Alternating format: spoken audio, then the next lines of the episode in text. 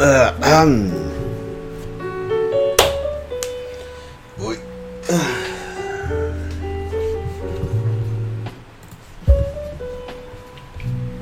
，Hello，Hello，嘿，聊天室不能用，为什么？没有乱搞吧？哎呦，看一下重播是抓哪一个？？UP 主又回来啦！哎，好，我们知道没有？为老板示范什么叫完美的断直播不卡。他每次都测试完直接再开就卡住，然后就开始生气。哎，今天又再次见证他生气，因为直播不顺。他说：“不要来烦我，不要来烦我，我现在很烦，不要再问我，我不知道为什么，为什么你们要这样？”开直播 没什么原创性的问题，只有只有放轻松、细心的问题，相信机器就好。不要因为直播开不顺而让你的人生变得一塌糊涂。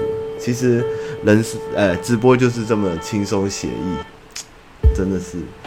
哎，每次都要整，每次开直播都要生气，然后一般就是跟观众放话说：“我他妈现在开直播，我就去死，我就去死。”呃，他也没死，他就是一直在从事自杀般的行为。我也是很很用一种阿拉就都卡哇伊呢这样的感觉去看着他这样，唉，怎么会这么的为了直播这么想死呢？好来，那今天很开心又过了一个礼拜哈，我们看到了那个，因为他他用太多的声，他他在追求，这也是他厉害的地方嘛。像可能就有人觉得我直播不用心，没有什么设备或很多装饰，或者是收音啊画质不好，但是他就追求很多高科技的，甚至要完美的户外移动直播专车这种感觉。但是其实直播之前大家有兴趣的人有听我聊过，因为其实上方表看很多户外直播的硬体跟怎么样执行是我去研究跟弄。其实直播这种东西哈，设备越简单是越好，甚至其实一支手机跟一个良好的网络。就可以完成一个很好的直播，这样。那你当你要直播更好、更顺的时候，你势必要付出更多的成本，或是电力，或是说它的稳定度要拉高的话，都是需要需要需要一些额外的东西，而不是说全部放在一台电脑上或是一个设备上就可以搞定。现在的硬体的资源跟东西还没有跟上软体的这个思维，所以要。要要去多寻找它的可能性嘛？这个东西，就像像 SNG 车或是媒体，他们可以那么顺直播，就是他们有一个非常贵的装备，不管是 SNG 车，他们有个媒体包之类的东西背在身上。但是如果其实最简单在户外，真的就是一支好的手机，然后不要开一些乱七八糟的东西，其实就会很单纯这样。对啊，好，那那个。今天的主题就是大家有看到哈，又有一点长的，就是辉夜今天那个阿拉有点可爱这样，然后是那个辉夜姬的故事，然后还有看的 B Star，还有那个为这世界献上美好的祝福跟 A 一八零，发现我的每周的直播的内容越来越明确与丰富，那我们就一个一个讲起这样，因为我刚刚看一下信箱的累积量有点高哈，所以我们要乖乖的讲到九点半就要来回答信箱。不可以再乱讲什么水饺的故事，好不好？好，那首先就先从那个 B Star 来讲。那这部是因为这个故事是为什么最近今天突然发了那么多动画哈？这个东西就是 B Star 它就是我那天五一连假我去了一趟台中去网剧，有我的网剧。进行了十二年的网剧，大家也知道我跟魔兽朋友情比金深，然后我们去网剧，然后网剧的时候那一天回程在苗栗这个连环五车祸啊，连环五车祸的时候我他妈开到会睡着，他妈给我大塞车，那五车祸是后面三台连撞，然后前面两台撞，所以这个原因是什么？就是前面两台撞以后后面急刹，砰砰砰砰砰，全部撞在一起，然后全部里面最惨的是谁？就是第五台最后面那台 Yaris，为什么我说它惨？因为台 Yaris 上面是合运租车，iRent 租来的，所以这个人呢，我看他是得赔全部了。你们知道出车祸真的很不公平。出车祸的原因是因为，呃，后车永远都有错，因为你没有保持前车距离。那他今天势必是一个没有买过车或是一个驾照新手，然后开开心心的想说带个妹子租个小车，热活热活的去一趟台中玩，他妈的撞的乱七八糟，七八烂全撞，然后又要赔，这样我觉得应该是死定了。哇，你出车祸你怎么知道？因为你他妈租我们的车这样。然后，而且他的，而且不是他造成的嘛，势必是最前面两台追撞撞，所以这个哇，然后整条国道塞了快半个小时，然后我就开始无聊看，我就是之前有聊，稍微有提到过，我有看一个中国的一个讲动漫叫范式的人，他的一些新番直播推荐什么，就是他会很认真解析一些新作品，然后我就看到这一部《B Star》，然后他他是二零一九年的番，然后他是说。呃，这部作品如果二零一九年代表作品很多嘛，像有《鬼灭之刃》，有之前有讲过《海盗战记》，都非常的棒。但是如果真的要推推出一部代表二零一九，他是推这一部。然后想说，哇靠，这部有那么神吗？然后我就点进去看，哎，发现 Netflix 竟然有这样。就那 face 看了以后才看一看，觉得哇，这作品真的是蛮神奇的。它大大概超伟的故事就是，它里面的主角们就是全部都是动物，有分草食系跟肉食系。然后他们在里面的一些有点悬疑，又有一点，呃，因为草食肉食之间有些矛盾，算是阶级对立吧。然后还有一些呃。动物本性的无奈，就是然后又有一些爱情的东西，就是它里面你会有些东西觉得很扯，或是八点档，或是一些动物怎么会做一些很奇怪的事情。但是如果你真的认真有在研究动物或对动物有一些了解的话，你会发现其实像它里面女主角是一只兔子。那其实兔子嘞，兔子是一个很淫乱的生物，也不是说淫乱，它的它的好像我记得兔子随时都在打炮，我记得有这个这件事情。然后它里面有在讲，因为。他们是一个合校，有斗食、草食，然后有人被杀了，然后他们在想凶手是谁，然后草食、肉食长久以来的社会的对立，然后后来还有一些狼性的那个兽性的压抑啊，然后草型想要超越狼的肉肉食啊，这样很多很有趣的故事。那第一季目前动画已经播完了，但是呃，我觉得动物方程式那个还太假了，这个比较写实，它它里面有些动物的习性蛮写实的，兔子真的超爱打炮。那这一部其实很有，而且它的它的 OP 很好听，它的 OP 我觉得蛮强，它用一个类似日本早期以前类似算是布偶还是偶戏的方式做的一个逐格动画，然后放了一首很很算是复古感嘛，爵士嘛，这个这个曲风该怎么讲？就是它的 OP 我觉得很精彩。很好看，然后它里面的故事的张力，还有它探讨的东西也很深。然后第一季结束，但是真相都还没出来，所以它后续表示还有很多要展开的东西。但是里面如果跨物种的恋爱，大家就看看就笑笑就算。但是我觉得它要探讨的东西，并不是单纯在情欲上面的东西，它当然也夹杂了一些。有趣的情欲是不是蛮好笑？而且他会有很很明显的有在讲交尾，哪一种种族的交尾，或者是谈恋爱这件事情，应该说直接就是动物要繁衍的事情啦。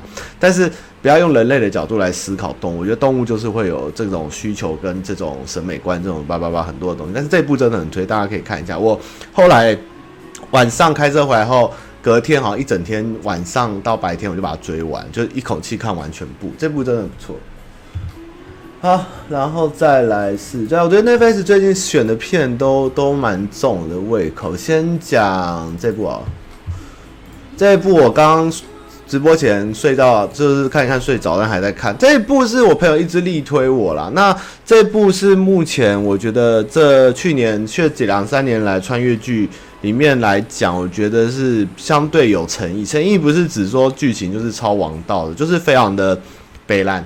然后吐槽的地方真的很多，然后他也不要跟你讲什么，我穿越，我是勇者，我什么都不会，然后我会一直拯救世界啊，然后我会转身，然后呃，我有超强能力，然后我越来越强，都没有人知道我为什么那么强，我他妈就是越来越强，我可以吸收一堆乱七八糟的能力，我可以，我可以就是什么都不会，也可以拯救世界，没有他没有，他就是非常的。跟一群蠢货，然后里面也是卖肉啊、卖色啊，然后主角也是就是就是很很很很很很宅男的肉欲的欲望，还有玩游戏的方式，就这部其实算是恶搞的很彻底啦。然后里面的女生也都是看的跟鬼一样，然后有一些梗在里面也是蛮好笑的。所以这一部如果是穿越来讲的话，这一部是目前看起来最爽、最轻松，不会让你有一种就是在看英雄片，什么盾勇啊。呃阿一零开始啊，喜欢之喜欢之对当天讨论算还可以，然后还有呃最强职业什么转身那个呃不不，我看很多穿穿越，但是这一部是真的纯粹搞笑好笑，这部真的是蛮好看，好看啦，可以看可以看，这真的蠢啊，对，这部真的是真的是真的是异世界太多了，需要有一点清流，它就是个清流。啊，里面的本子也是蛮屌的，然后每个女生的那种真的是 太好笑了，我觉得这部真的太棒，屌。然后最后这一部比较特别，就是今天的主题。今天要直播前，我在想一件事，你们可以帮我解答一下。像这个女主角哈，辉夜姬。他他会有一个口头禅，就是男主角都会幻想他说啊啦，然后就说是不是有点可爱？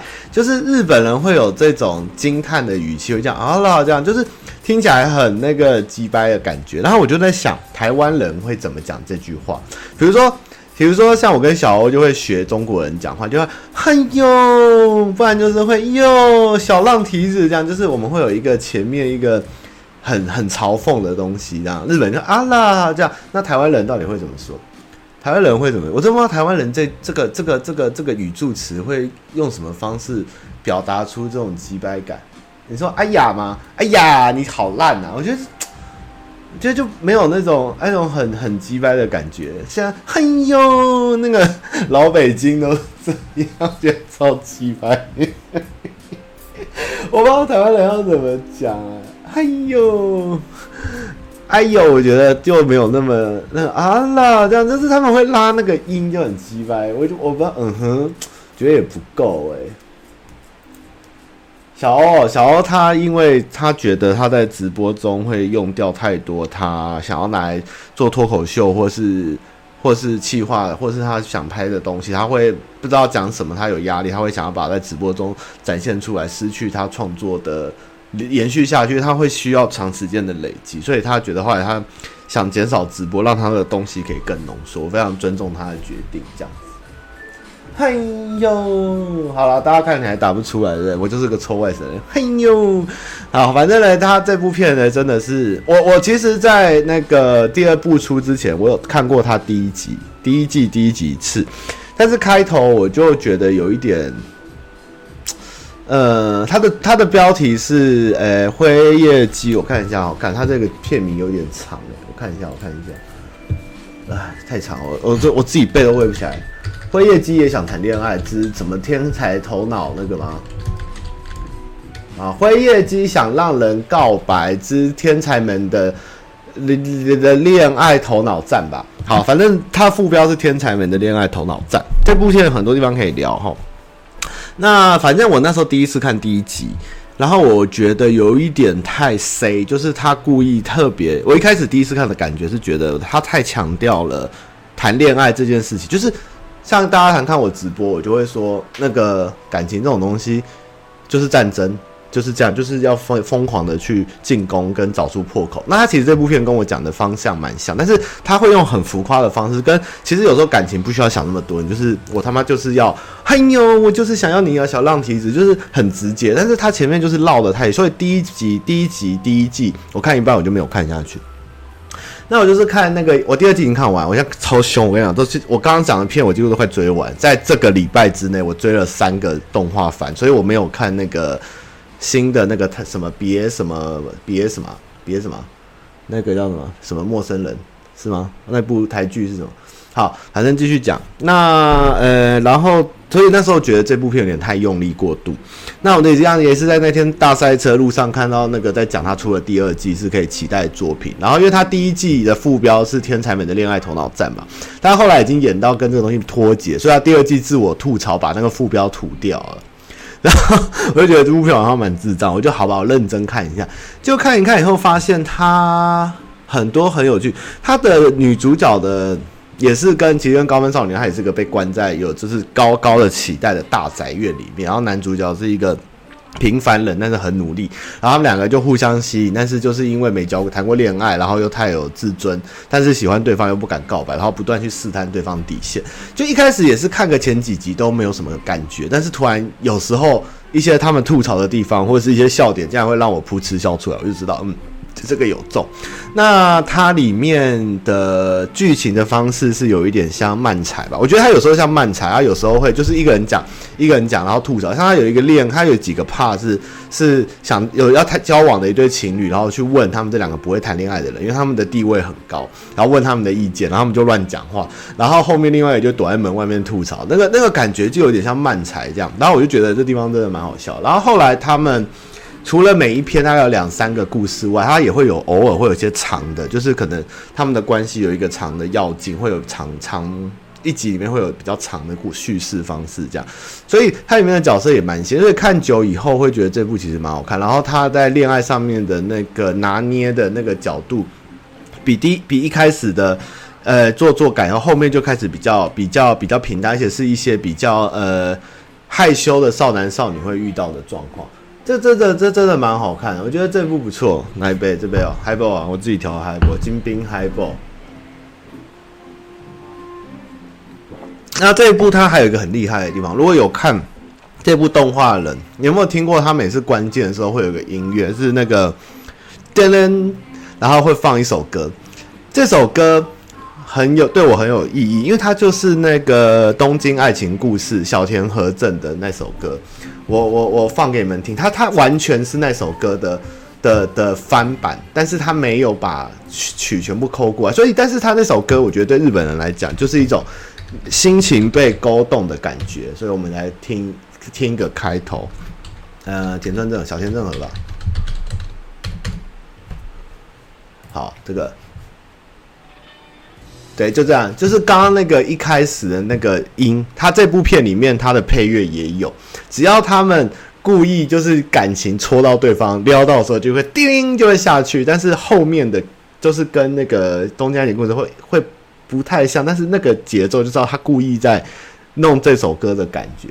对，所以我觉得这是一个很有趣的一个梗，而且我只要一听到我就会笑，就是 这好废，好好笑。我就在想，这个这个其实对于。台湾人而言，不知道有没有什么什么样那么知名的曲哈，比如说 YouTuber 或是我们在拍片的时候可以下一个下一个 key，让孔锵老师来一个 key 这样，他噔噔噔噔噔噔噔噔噔噔噔噔，然后你就会知道接下来要做什么这样。他他其实都这部片都那个音乐，其实他画龙点睛的地方很强这样。然后他现在到第二部嘛，然后我觉得是越看越越越有醍醐味。然后已经看到第二部第四集，我也没看漫画，我就是乖乖看剧。然后它里面的的那种恋爱的氛围，我觉得有一点高分少女，当然是一个有一点浪漫到极致，甚至有点哀伤这样。那这部比起哀伤，它它的哀伤部分也有，其实跟大野鲸的地方有一点像，但是。他给了一些希望在里面，就是在谈恋爱中的一些希望。唉，对，那反正呢，这部真的很值得推，而且而且真的比想象中好看。好，大家可以看一下这部，真的不错，赞。这部我最近蛮喜欢，但是高分少女还是目前看到最戳到我心里的东的爱情的东西。那这一部是有沾到一点边，但是看他们那种搞笑跟那种。想要往前又不敢往前的那种心情，也是蛮好玩的。这样子，好，那再来就是，最昨天那个这周上一支影片，就是我跟诺基去环台这件事。那这支是真的没有业配，就只是那一天厂商问我说，当老师就是我们最近有一台车想也想要就是借你们开，然后你们看有没有想要什么计划，随便你们要干嘛就好。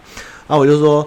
哦，啊，可以借几天？他说，呃，可以借你三天。我说，哦，我想想。然后我原本就不理他，我想说，哪有时间？拿台车我要干嘛？然后我突然就想到，哎，最近油价好低哦。那我说，哎，你要不要？你可以借我去环台？他说可以啊。我说那我去开去环台。我说啊，哦，好啊。然后好，我就拿到宾室了。然后我就说那我要干，我就去，我就决定说，我们来测油价这样。然后我就礼拜四被问，礼拜五问诺基，礼拜六我们就出发了这样。所以就是三天内就就就开上去就走了。那因为他其实没有给我业配，他只是借我车玩，所以我也没有特别在强调车的东西。当然，这这阵子是有在思考，想要多做一点比较深度或是车类的参与，因为我觉得车这个市场还蛮不错，但是它很密闭。然后会介绍车的那些主持人或节目，其实也就那几个。如果有机会，我就想能多介入的，所以我觉得这也是蛮有，因为其实开车开车哦，是否省油公升数啊？六十几公升吧。对啊，嗯、好，然后就觉得说。对啊，反正我就是有点想要 promote，用不同的方式来诠释车子吧。因为车子这种东西，吼，大家介绍的就是被品牌、被被它的功能、被它的设备，还有一些东西。我觉得那东西当然是一些必备的，但是我觉得到底一台车开起来对你使用舒不舒服，那这种长时间的体验，我觉得会比短时间的试驾更有趣。所以我就想说，能试试看多做一点类似的节目，如果。如果未来有机会的话，会有想过一些车的方式的企划吧，就是边开车，然后去个目的地，然后做一些事情，然后来路上多讲一点过程。那这次很多人说你脚很酸，你是不会开定速？对，我不会开定速，因为我就是只有一台国产车，我的国产车怎么可能会有定速功能？我又不是生下来就开宾士的孩子，我第一次开宾士，诶，有人说你怎么不会开定速？你好笨哦！干，我连定速也是到我都开到快到台北，我才发现有定速这件事情。我当然不知道，我会用那个配那边滑滑滑放歌，我觉得我就很厉害了。我怎么可能会那个，会会会会？但是可是我觉得定速当然是舒服，真的是后来发现后定速好好用。但是没有定速的时候，就是单纯在享受那个宾士的快感，就是像我在高速公路的国产车要。超车的时候，我就要很用力的踩油门，然后我的车就开始飘，然后越过就是要要超车或是要超从内线转外线的时候，就是要很用力，然后要很专心。但是宾士我就这样通这样踩一下，就过去了，这样，啊，这样真的是两个世界啊，真的是两个，我真的是穷苦人，我真的没开过定速，对不起啦，我的国产是二零一三年，我还是买一台二手车。这个故事都是从我们这几集的直播，从零零五零那一集开始讲起。就是因为我的车贷，我也不隐瞒各位了，我那时候很穷，那时候上不要看创立第二三年，我的薪资也没有调回一开始的水平，然后我全贷买了一台二手车，利率多少？十四趴，你们敢相信十四趴这种数字吗？然后最近他们就是一直要我调降增贷，调到八趴，我就开始研究这个趴数问题。对，我就买一台很不二零一三国产车，还贷了十四趴。这样你们吓到了吧？对，反正就是我就是一个苦孩子，没开过定速车，我一切都是靠自己想办法去去争取过来的。然后你们一直骂我不会开定速，对，我就是不会，我就是穷，我就烂，我就烂。对，我他妈的，我以后卖水饺，我跟你讲，我每台员工都配宾士，我跟你讲，我然后每一个人刚说你要开定速，我不知道被人家笑。定速哦，它定速其实就是你你你踩到一个时候，你按下去，然后它就会锁在这速按角就可以放开，然后就是不用踩油门，你可以含在上面，它速度就是卡住这样子。然后就那个，啊，反正就还不错啦。就开宾室，它重点是它椅子是舒服，真的是不会累，然后脚的动力很够，然后开运动模式的时候，这种更更动，就咚，一直一直就是保持高扭，而且它不是转过去以后，像我的小车会漂移。你知道开开我的那种那种国产车，就是甩出去以后，你要赶快把方向盘就是顺着那个弯道的弧度去转，才不会让后座人晕。因为它那个甩出去以后会有一种回馈力，会这样会这样晃这样。那宾士呢，它就是出去就正的，然后就往前这样。我想说，哇，等于说我有点像开 A 一八六在练技术啦，然后突然变成变成变成南无观世音菩萨这样的感觉，就是整个就是。发现我以前做了那么多，就是想让车身稳定啊，跟一些一些开，就是解决我的飘的问题，或者我动力不足的问题，其实开台冰之后都解决了呢。这样，唉，定速不会忘记踩刹车啊，别就是因为定速你才要记得踩刹车。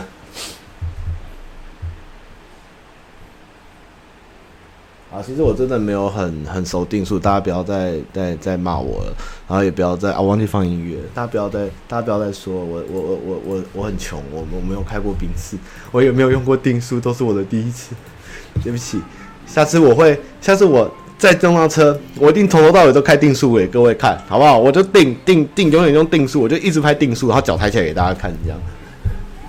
可是有定速真的是舒服啦，好不好？跟车系统那台有没有我也搞不清楚，我只知道厂商跟我说，呃，你可以给的话，你帮我多介绍一下我们的多媒体，好不好？所以我有介绍多媒体嘛，他不是强调他的跟车，或是说他的定速嘛。那我跟他讲，多媒体它多媒体很强哦，它有一个配哦，可以这样还，它那配超灵敏，真的，我从来没有还过一台车的那个配那么灵敏。然后那个方向盘有两个，那个像那个触控板也是这样这样这样就会滑，这样子是越越越讲越怪，反正就是很灵敏啦。然后它椅子还会因为你的那个速度会这样一直折，因为我被剪掉，因为我那边太长，所以椅子还会这样一直动来动去，让你会醒来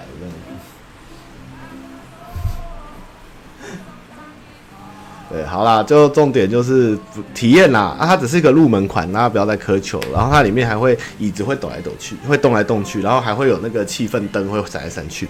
然后当然就是 PTT 很多人骂这台车是买这台车是盘子架这样，但是我是觉得还不错，它空间，而且这台车很有趣，它不是它很宽，但是它不会很长，就是它看起来是台小车，但里面其实。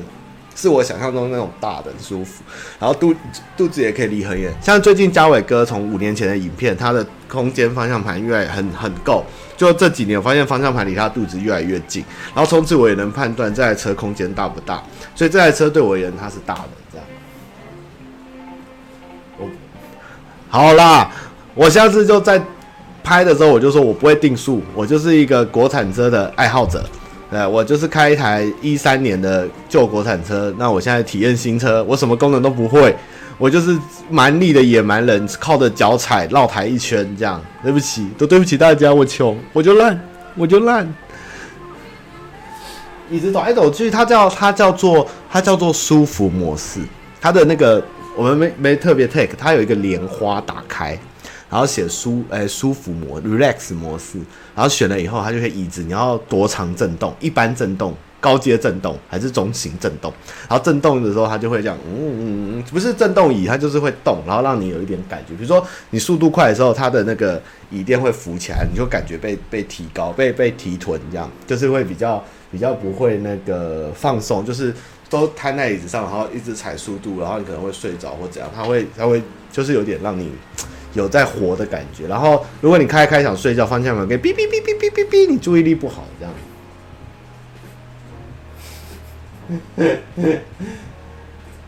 对，没错，国产车只要能遮风避雨。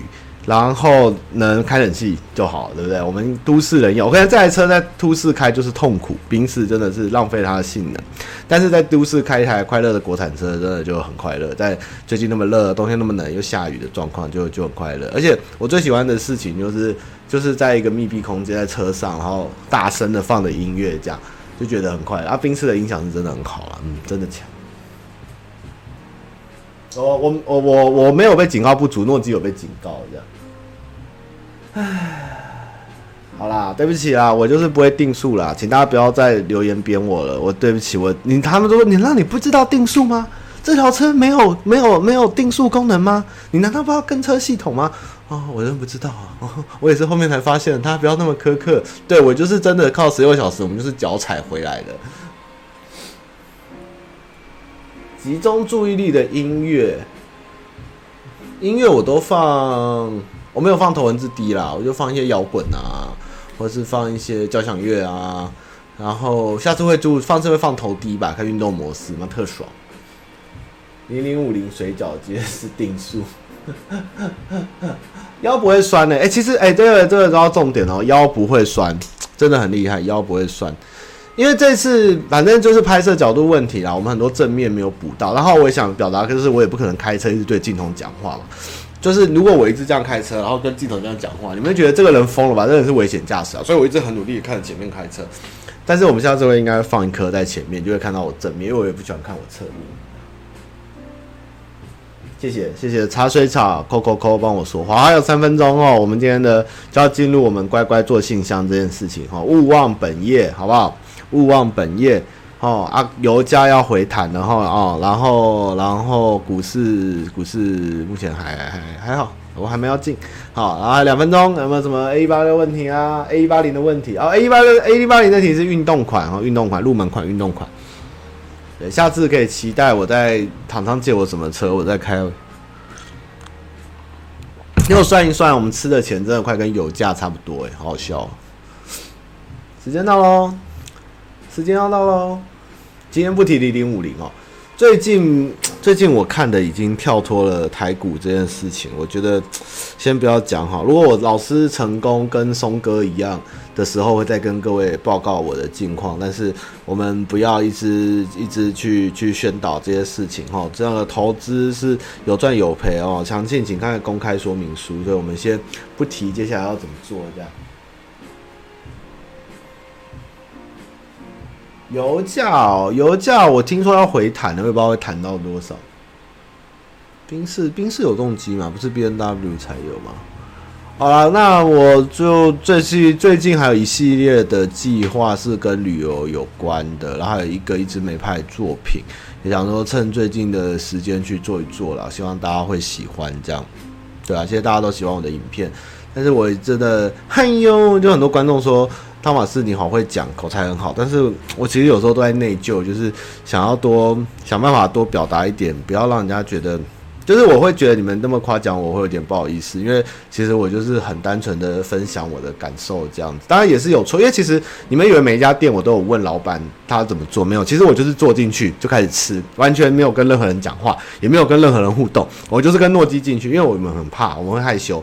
点了以后我就吃完就走，所以我不会跟老板互动，我就是去付钱，然后我也不会问什么的，然后也不会就是就是进去找个角落偷偷的拍完我想吃的东西以后讲完，我觉得这是怎样就走掉了这样，所以所以如果我讲错他料理方式，这个应该是难免的，但是就是应用自己的舌头跟经验去去去思考或是分享这个吃起来的感觉这样。对我，我觉得我是低调的食客，就跟那个，就跟那个孤独的美食家一样。最近看的是七四七波音七四七的一个公波音公司的一个非常严重的状况，就是去年几个空难后，他们公司的产的产能，还有他们公司整个因为华尔街的导向，造成原本的技术层面流失，整间公司其实岌岌可危，但是美国又不能让它倒，所以是一个很拉扯的状况，这样。我我其实这稍微聊一下啦，拖一点点时间。其实我去的店家有有几个特色，第一个绝对不会有观众，因为都是去那种在地人或是那种很很很 local 的，然后很不会有观光客的店。第二个是那些老板真的年纪都很大，真的不会有人知道我是谁。然后第三个就是每次拍的时候，因为那些地方太 local，所以。旁边来的人都会看着我，就是附近的客人都会看这人在干嘛，这样就是，就是就是我我不喜欢去观光客排队店，我会自己就是看一看，觉得他的亏不错，或是觉得这东西好像蛮蛮有名的，然后没什么外外地人，那我才会进去。然后要排队的我也不排，这样子，通常不排啦。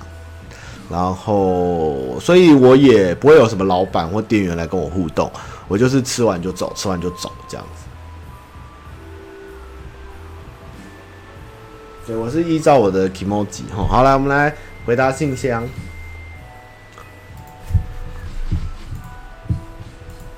嗯，好，想刚瓜吉的建华，他妈你好，得知他妈最近在追高分少女哦，在剧中的情怀必对哦。那天开车的状况是因为那个五一连假前，然后礼拜六。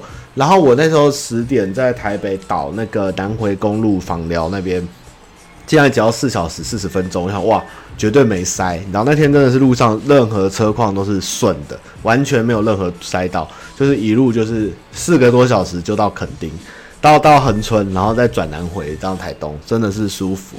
开的宾士这样，边缘聚会有望吗？我已经都不知道怎么办，我怕那家店都快倒了。想必他们对那对高分少女群中情怀，并对电玩宅很有共鸣。我追完一直在想，剧中角色长大后是否能维持跟小时候一起玩电动的互动？搞不好迫于现实压力，男主高不起富家，攀不起富家小姐，只能当社畜，整天被主管性骚扰。下班回家后，只能窝在全是游戏主机的房间疗愈自己的身心。臭宅妹就是香，就跟我本田一一样，啾咪一起供阿喜哦。本田一是我老婆。嘿哟，到底这些公啥？呃，不会啦。我觉得这部片哈，它其实高分少女有一个桥段，就是男生为了大爷，为了女主角，他有特别去念书，想要跟他念同一个高中。就是他们是这部片没有那么单纯，就是全部在讲电动，他只是用电动做成他们一个交流的一个一个空一个一个一个东西跟一个主题，但是。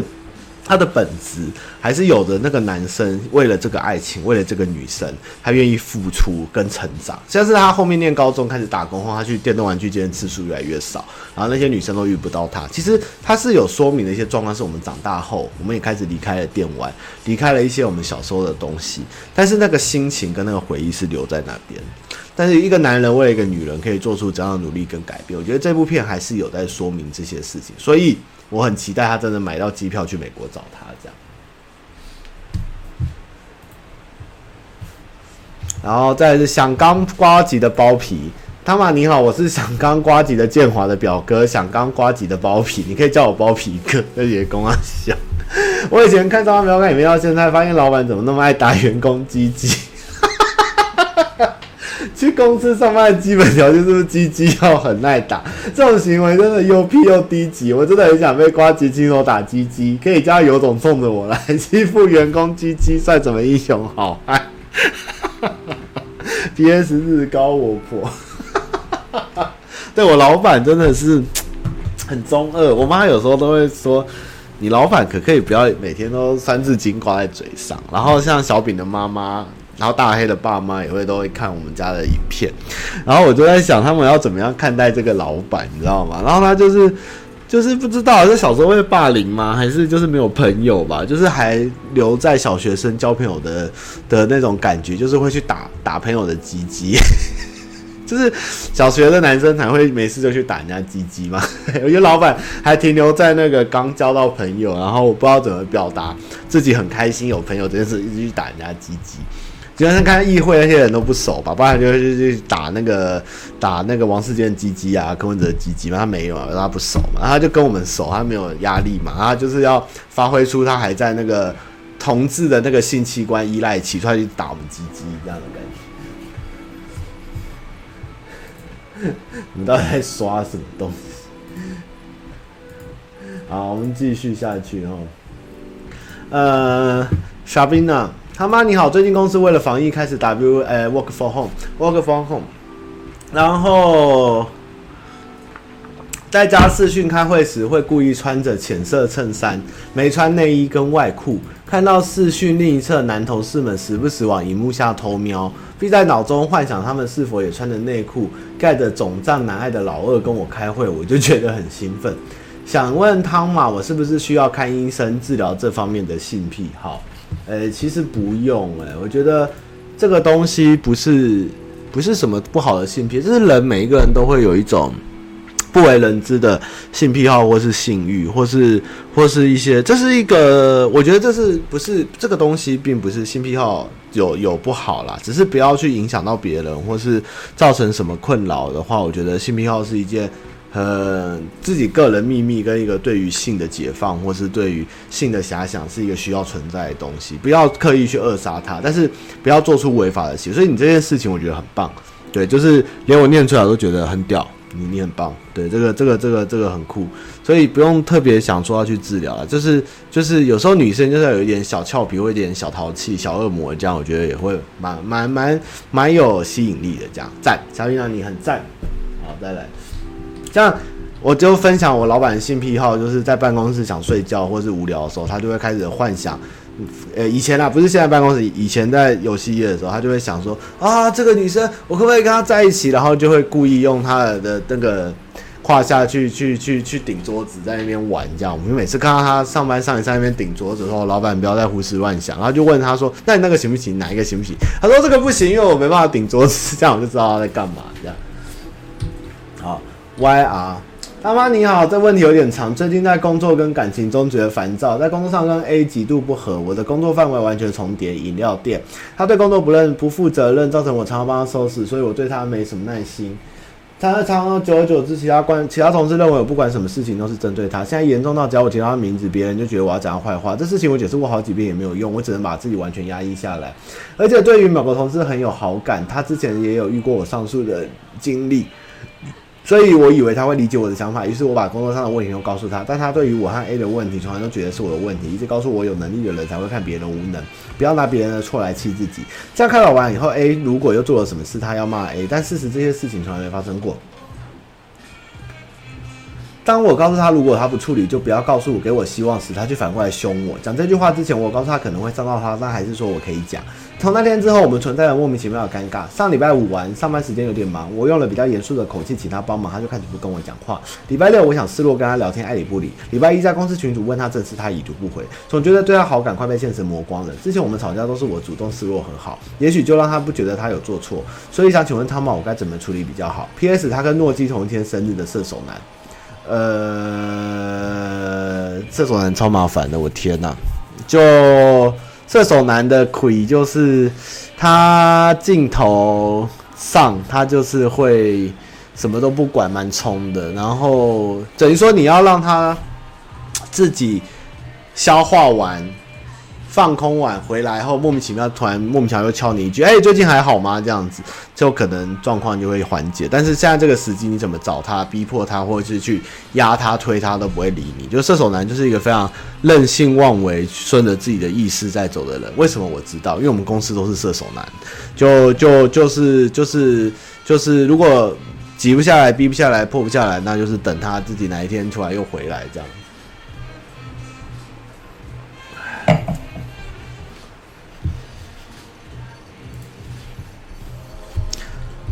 司马光甲说：“汤玛你好，跟朋友的赌局已尽，我的单身即将进入二十六年。如果我在二十六前脱单，我就能去爸喝酒喝到爆。过往我真的没有认真想过交往这件事情，我已经准备好好喝一波。感谢汤玛的幕后参谋，尽管素昧平生，就快点准备废人八 time。如果有成功，我就到你那喝。好，加油！干干爱河水。”汤马你好，我在这边大大抱怨一下，我想问我的日常，想问汤马是怎么解决这个问题。我是统测生，原本会泡在图书馆，但因为疫情关系，只能在家少读书，少接触人群。然而，我家面对有一群中年大叔聚在一起喝酒。我一开始觉得是别人休闲，觉得觉得反感。直到寒假，他们肆无忌惮的喝，从中午喝到晚上。我家是巷子，距离不是很大，所以声音爆干吵。我的房间是最后面，所以以为不会被他们影响。我错了，我听得一清二楚。而且我爸还上晚班，他的房间在最前面。我开始心疼我爸每次起床上班的憔悴模样。他已经五十几岁，虽然他每天都说要报仇哈，但我心里知道他是说说而已。更曾有一次下雨，他们整摊搬来我家门口，那是我直接硬起来。叫他们走开，他们到底在搞什么？这次疫情关系，我想说这阵子不会喝酒，结果人更多了。政府规定酒店不能营业，他们在靠背政府，喝完就去找小姐，还把小姐还把小姐带回来一起喝酒。消磨到没钱后，还来找我妈借钱。干活到这种事还干这种，活到这年纪还干这种事，完全不知道会打扰到别人。最近这几个月，他们只要喝酒，我就想拿刀赶出去把他们。起鸡，他们觉得我是精神病，好像他们不敢再来喝酒。家人觉得那是亲戚，要相互包容，但已经不想影响到我家。其他亲戚也会找我妈吐苦水抱怨，但都不会去正面告诉他们。于是我想了几个办法：一、报警；三楼泼水，像豆豆先生一样把他们声音录下来，他们喝酒时放出。他妈觉得我很幼稚，但三个月来我家一直没安静过，除了常常下雨那几天。如果是我该怎么做？还有距离统测也剩数十天，不知道他妈什么时候念到这一篇，希望他妈给我一点鼓励。明知道不喜欢这个群，但又不知道为什么自己还是乖乖考的机械群，对未来很迷惘，希望他妈给我力量。谢谢他妈，请多注意身体，勤洗手。好，加油哦！统测是不是考完了？已经超过十，应该还没考吧？统测加油！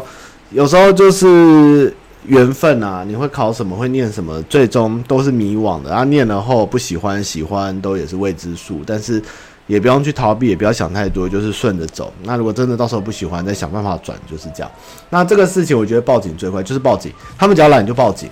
我跟你讲，你就是一直报警，报到他们烦，报到报到警察生气，把他们就是警告他们再这样做，你就是一直报警。真的，这这就是什么驱逐巷口的那种恶邻居停车乱停车啊，那些乱阿北，就是一直报警，一直报，一直报报，叫叫他们来，一直请警察去处理他们，不要在那边。恐吓或者是什么东西，就是叫警察来。他们吵，你就叫警察。而且这种事情真的很吵，这种声音大的事情我也是没办法忍受。你就是要叫警察来，真的，这种这种都已经危害到那个大家的生活是不好的。他妈妈二十岁有什么特别的感觉吗？觉得世界都在我的手中，只要我有一台摩托车，台湾哪里都能去。然后我就骑出去，整天整夜没回家，大概是这样的感觉。小猪搞完，看到罗志祥的新闻，虽然不耻他有女友还这样玩，但还是超级羡慕他。我也好想玩多批，请问我是不是病了？我该去看医生吗？呃，多 P 应该是每个男人的梦想啦，也不是病不病的问题。这种刚刚前面有讲哦，性癖好这种东西，这种多人运动哦，每个人都有梦想啦，啊，也不一定是喜欢不喜欢，那也不能说是癖好，只是一种动物间的行为。这也看医生也不一定能处理，就是打个乖乖针吧，所以也不用想太多。就是有机会你想玩你就去玩，但是要合法这样哦，不要被人家骂死。阿明，他妈什么时候女友了？三年前有女朋友的。诸葛，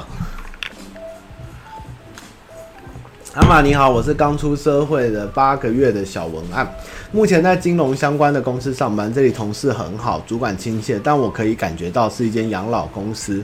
新人在这学不到什么，文案又属行政职，不像业务单位那样有地位。我刚进公司前。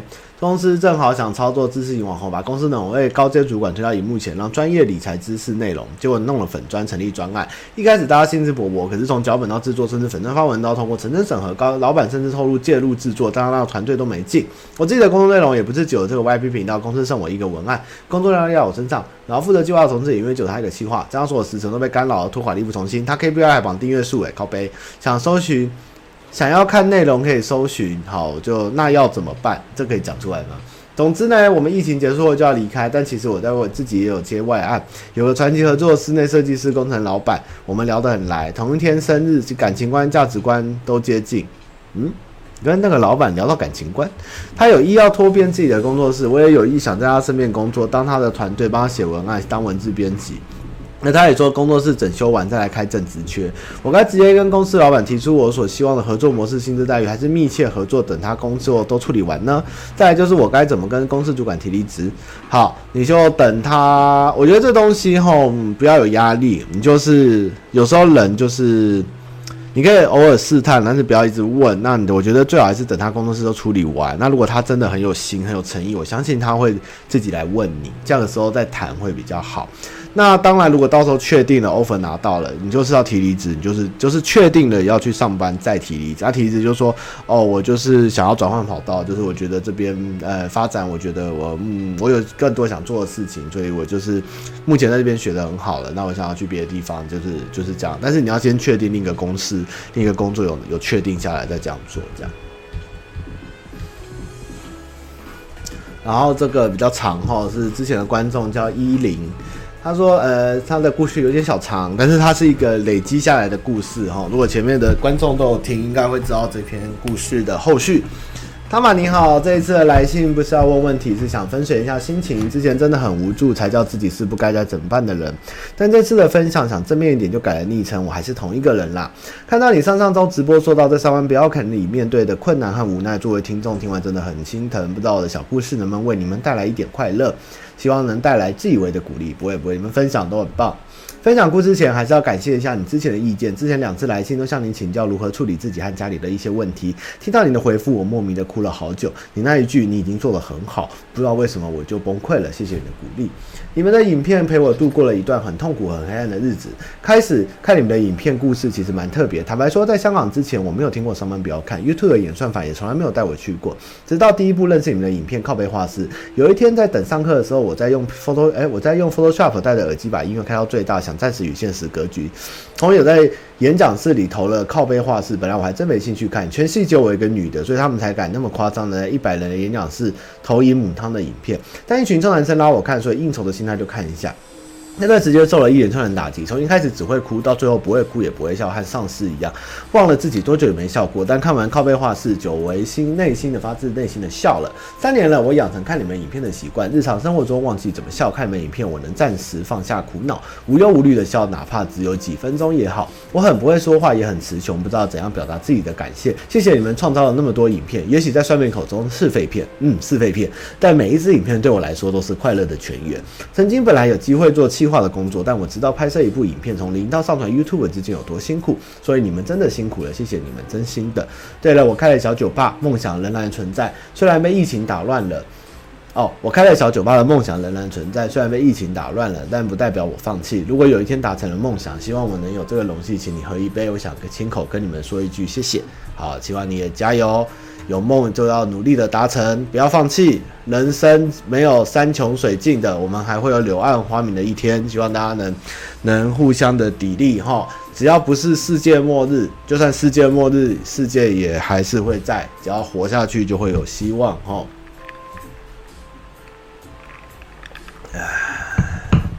你说那个，你说的是那个社群诸葛亮吗？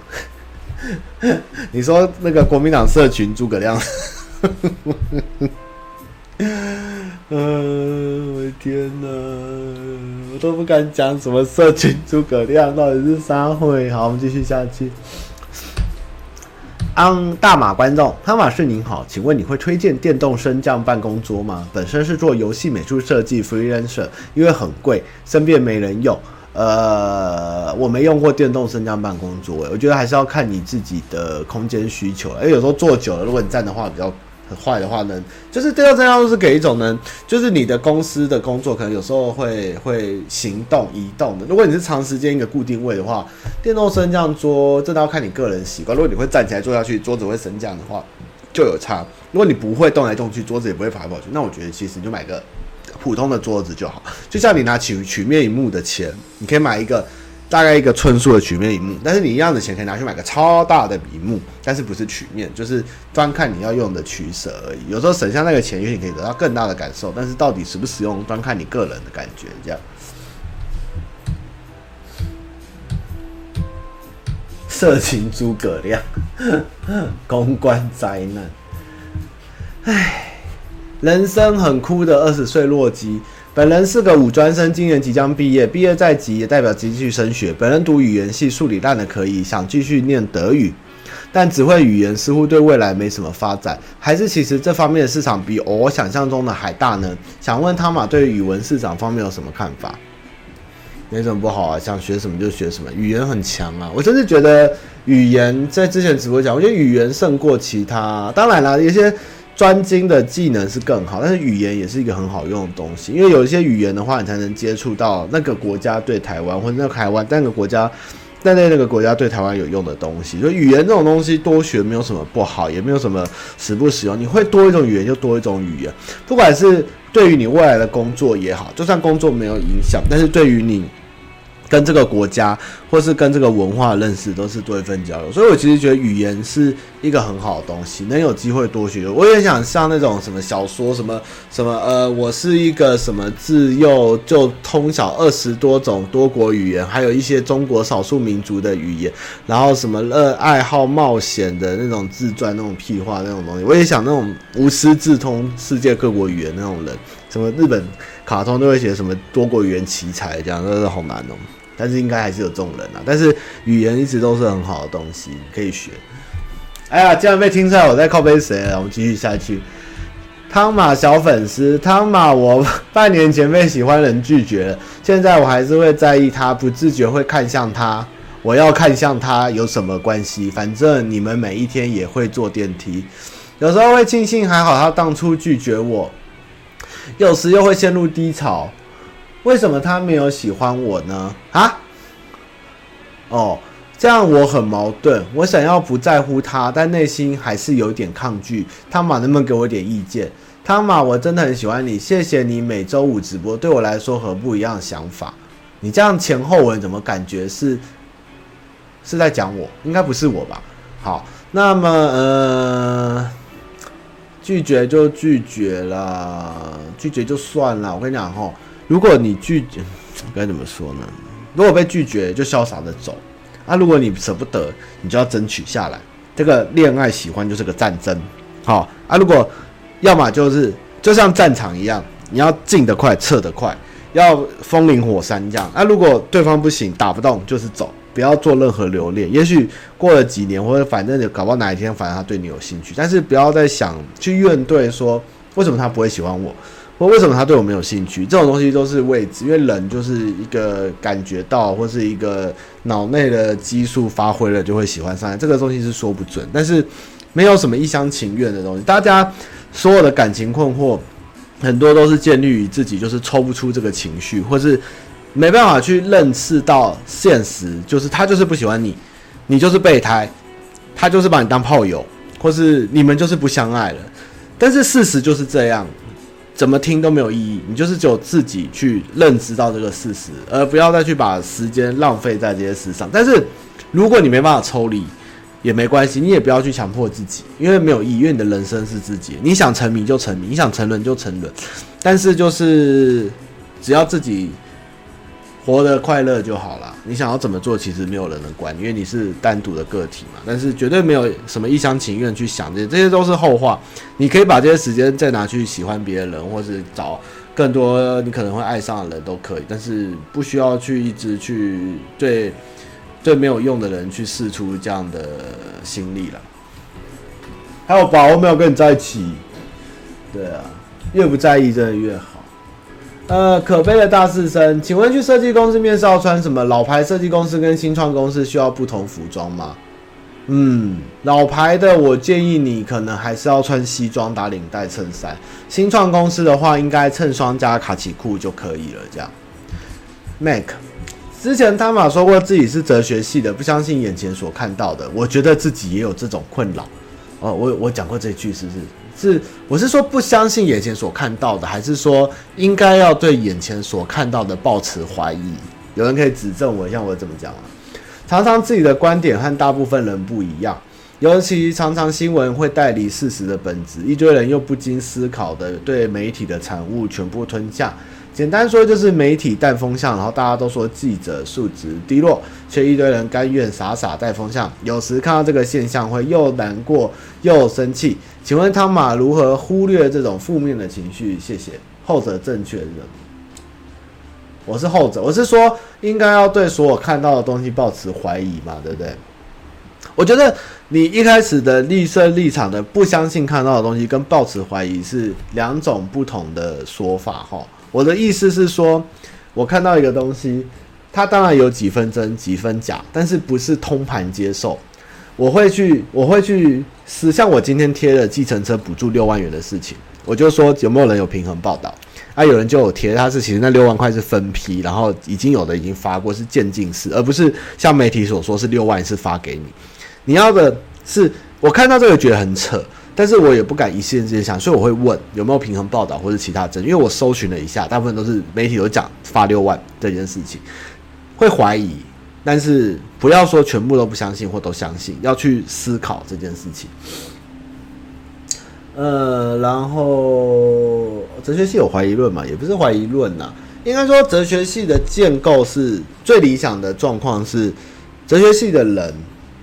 很希望世界上有个像哲学皇帝这样的东西，就是会不断的思考一些，我忘了，汤马斯忘了，对不起，我都要讲什么？反正哲学系呢，对于社会来讲，我们不能成为主，跟大家一起的主流，我们永远都要站在怀疑，或是 或是去去去思辨为什么这个东西是正确的，大家都能接受，那他们难道没有不应该质疑的地方或或不恰当的地方吗？不是为了反社会，而是为了能让事实更清楚。或是政策，或是方向，或是或是或是一些东西更越变越明，但是不是抱持着悲观，或是或是说反动啦，就是单纯为反而，不是这样子，而是一种求知跟一种求真的态度，这样。哲学皇帝是柏拉图。其实我之前看那个那个发明那个力叫卢，哎、不是，就是呃，要干我忘了、欸，图拉真吗？呃，有一个皇帝写卢什么？诶、那皇帝叫什么名字啊？摩皇呃摩呃罗马的三贤帝最后一任，好像就被他就是一个哲学家，他有写一本书，诶、是沉思录吗？还是？还是什么？他就是据说就是一个很优秀的的的哲学皇帝，叫陈思路还思辨路？我忘记了，有人记得吗？那反正，但是他儿子真的蛮瞎趴，所以我不觉得他也是真的是哲学皇帝，只是后人尊敬。最后一个三贤帝。那反正呃，哲学的东西，我们不是觉得，像我有时候就觉得，人家哲学系你们很会辩呐，你们就是反社会，你们就是怪人、鸡掰子。但是我就是其实也很讨厌辩论什么，我只是会。会用不同的角度去思考，去思考我看到的东西，去我的人生，还有还有这个人讲的话这些的啊。忏悔录，忏悔录，对，忏悔录忏悔录哈，好像是忏悔录。唉，所以要继续，呃，这样说，我最近其实也有想过这个问题，就是我的直播跟你们讲。很多事情我们要去思考，我们要去看更多世界上的东西，然后去去推敲背后的脉络，跟去多花一点心力去了解真实的状况。也许台湾就剩下我们这些可能加起来不到一千人的人，但是整个世界而言，对于整个历史的演进、统治者统治人民，还有所有的人民对于政治事情的关心，还有这些东西的演进，我觉得。五六千年来，可能都是一样。就像以前的雅典、以前的罗马那些元老院以外的人民，你说他们关不关心政治？他们一定多少也是像我们一样，就是听人家怎么报就怎么报。但是他们有没有用切身的行动，每一个人、全民、全国、全领土的都对政治那么的有兴趣，或者说能参与或者积极？我觉得不一定。政治这种东西，我觉得甚至哲学或是思辨。有的时候，甚至都是一个在一个饱足、精神饱足、富裕的物质的状况下，你才会有多出来的时间跟能力去思考这个国家的前途、跟人民的需求，还有政策合不合理。如果你今天是一个三餐都不继的人，或是你连家都没有，你的国家动荡，你是一个在流浪住难民营，你只求明天活下去，你不会去思考。更多本质上的问题，或是一些合理性的东西，你只要求生，所以你求生，你的生活条件以后，你才会再扩展到精神这些东西去思考。所以你不用去生气这些，也不用去看它，因为你永远没办法让人类同时，不管是台湾或是全世界的人类，都站在一个富足或是优优渥的状况下，所以。有人他还在为三餐不继，或有人容易被新闻操弄，或是被带风向，这个都是没办法避免的事情。因为历史一直以来就是这样，每个人需求跟这一生在探讨的东西不同。也许有的观众他就是专心想要炒股票，有人就是想一辈子就是赚钱，有的就是想搞三 P，有的就是要多人运动，有的人就是想要想要想要看 A 片一整天。就是都不同，所有追求的东西不同，并不是所有人都是对于新闻或是求求真实的东西那么的执着。但是我也只是大声疾呼或是呼吁，如果你真的对这些事情有兴趣，要用更广的角度去看它背后的东西，跟求真求实，永远不要相信任何人。是意思是说，就算今天是柯文哲，是瓜吉，是我讲的话，多少背后还是有可能有不正确、有谬误的地方。这些东西是要去。思考需要去挖出来，我们是可以讨论的。我也会虚心的道歉跟接受，因为就像我，就是开国产车，我就烂，我也不知道定速，我也不会跟你说，我就是会定速啊，我怎么没有开定速啊？我脚就放在那边就会酸，我不会这样讲。我们要诚实面对嘛。就算呱吉是讲，如果他有去开房间，他就会讲他去开房间一样。我们要去，我这样讲这干嘛？反正就是事情。就是有很多的人的人呐、这个个体啊，追求的东西不同。你不要用什么悲观分析技术去看所有的人，你应该要用一种人性的角度去出发，去探讨人到底在追求什么。还有，他如果能升华到去思考国家或是人的人类全土共同命运的时候，这种的升华是我们希望能带起，而不是必要能做到的事情。这个是亘古至今都会一样的状况，这样。好了，大概是这样，所以不要生气，不要在意。你应该要做的是多跟去关心，如何让这些有意义的话题，就像我会去开车讲一些吃的、文化、美食、旅游一样，去用更好的方式去让大家对于生活除了基本需求以外有更多的兴趣。多人运动外，打炮外，看 A 片、尻枪、搞三 P 外，还能对这世界有更多的好奇与认知。当大家都开始关心北极熊，或者关心世界、关心周遭的自己以外的人的时候，也许世界就会好很多嘛。但是这是一个终极目标，不是一个我们气就会改变的事实。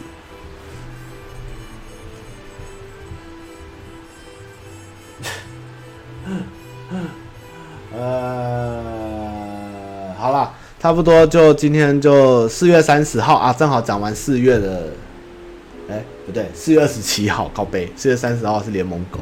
好，我们今天直播到这边哦，谢谢大家啊，开心啊，开心，今天讲得很开心啊，大家看开心啊，好开心，嗯，啊，贴上，哎，哦，今天回答好多人了，水饺，水饺要做，我要做订书水饺。我的水饺车都要订速送。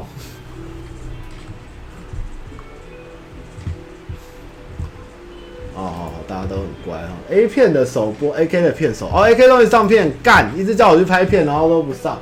好，我去看，拜拜。